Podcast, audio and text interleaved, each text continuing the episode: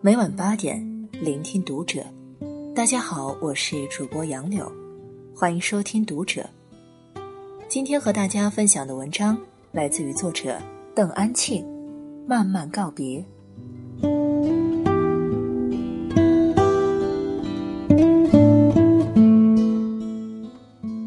每一次回家，都像是一次告别。母亲做饭的时候，我拍照。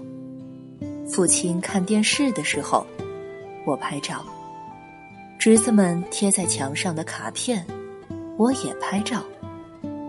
我初中时写的作文本，装满辣椒的提篮，晒在阳台上的芝麻，黄昏时骑车去长江大堤上，看远山处落下的太阳，我都给拍下来。母亲问：“拍这么多做什么？”说话时，他把炒好的菜端到桌子上，我又拍了一张。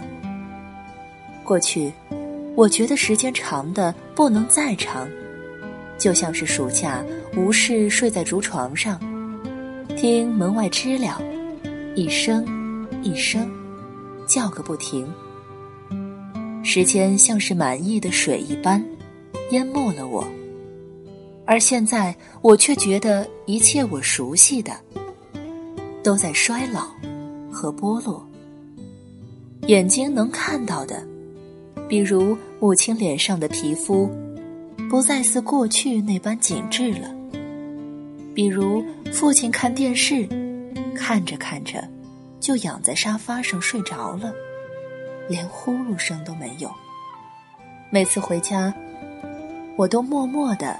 看着他们，看他们走路、说话、吃饭、发呆。趁他们不注意，我都拍了下来。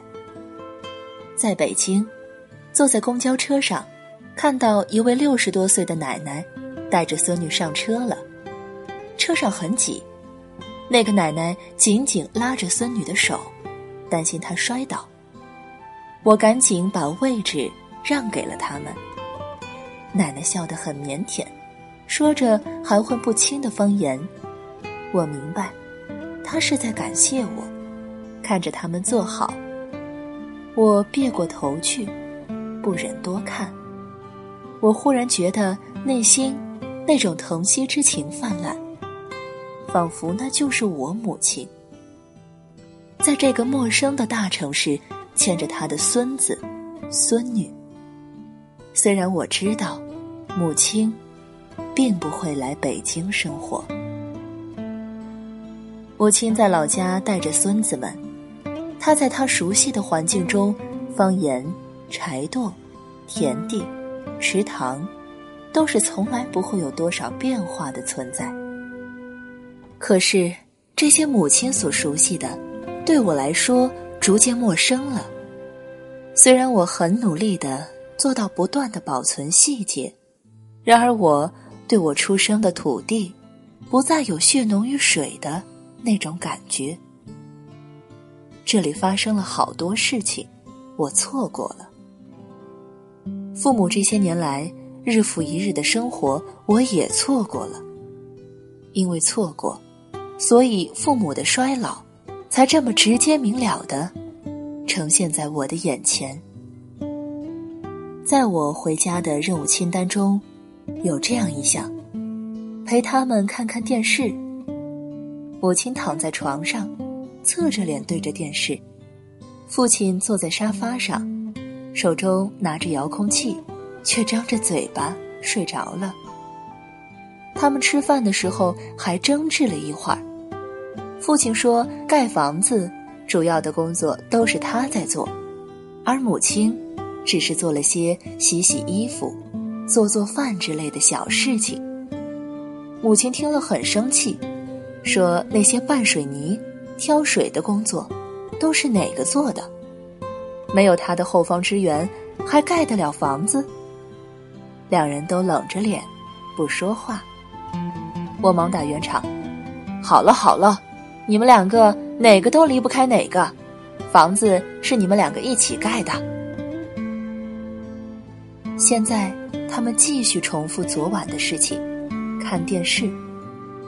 父亲要等天气预报，每回都是在晚上七点半。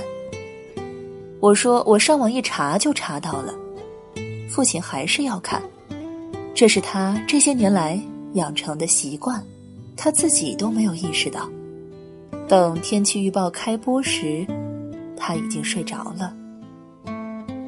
我一会儿看看父亲，一会儿看看母亲。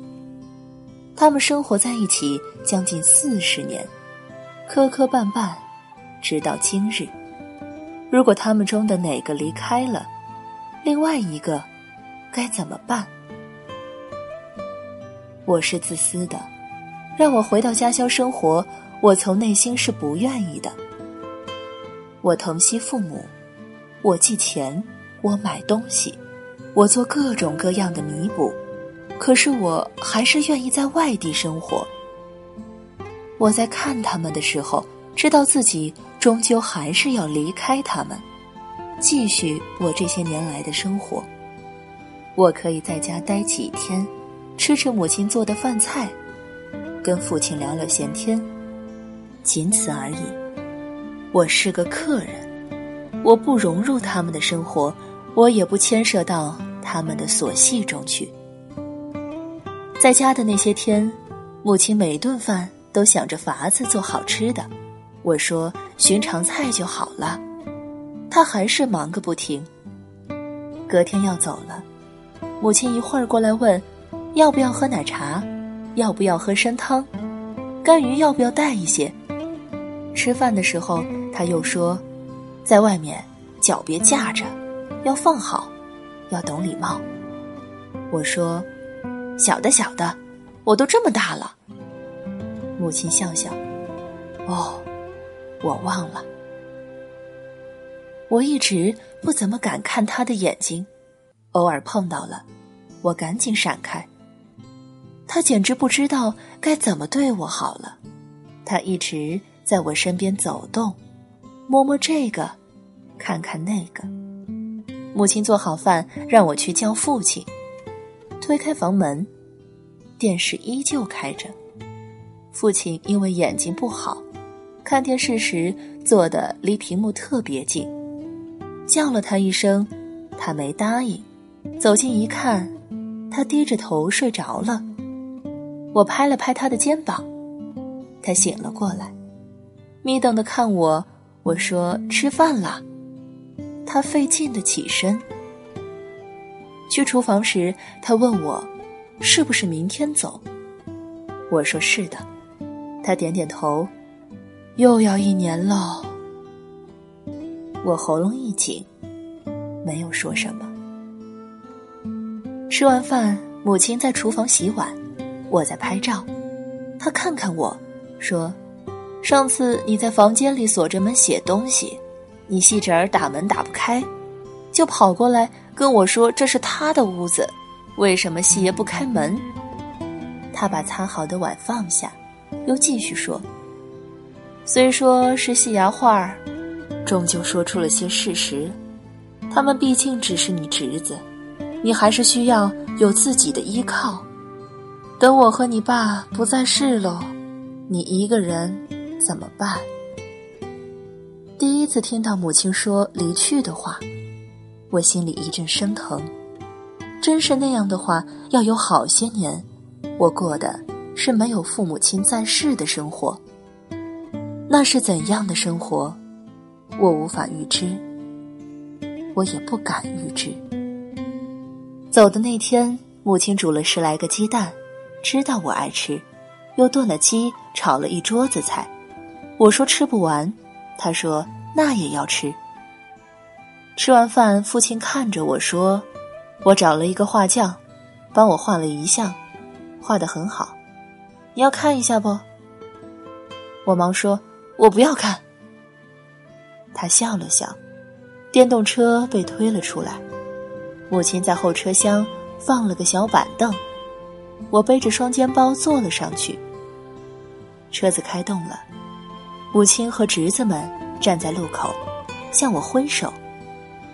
我看了大侄子一眼，他高瘦的个子快到母亲肩头了，过不了几年就是一个少年了。他现在九岁，当年我九岁时，父母也不在我的生活中。我逐渐学会了一个人去面对这个陌生未知的世界。他还好，有我的父母在。父亲把车子开到了公路上，我拿着相机不停地拍他的背影。他问：“有什么好拍的？”我说：“你莫管。”他又说：“去年我心口疼，吸不过来气，你哥把我送到医院去抢救，我又活过来了。”我大吃一惊，我为什么一点儿都不晓得？父亲又笑笑：“这个有什么好说的？都过去了。”我大声的说：“出这样的事情一定要告诉我。”父亲说：“好，好。”好，到了火车站，离开车还有一个小时。父亲和我站在火车站广场上。我认真的打量父亲，他身子极瘦，背弓着，前额头发秃掉了，剩下的头发是花白的，脸上蜡黄，一看就是生病很久的样子。我叫他，他疑惑的看着我。我让路人帮我们拍照，我紧紧搂着他的肩头，他乖乖的靠在我身上。一、二、三，再来一张。一、二、三，再来一张。父亲说：“好了，拍这么多做什么？”我说：“你莫管。”他又好脾气的。陪着我多拍了几张，拍完照我撵他走。天一点点暗下来了，我担心他回去太晚不安全。他说：“你一个人在这里。”我推他走。没事没事，你快回去。他不情愿的走了，上了电动车，转头往车站外面的大路上开去。不一会儿，就不见了。而我一下子像是失去了所有的力气，坐在地上，像个傻子似的，哭得一塌糊涂。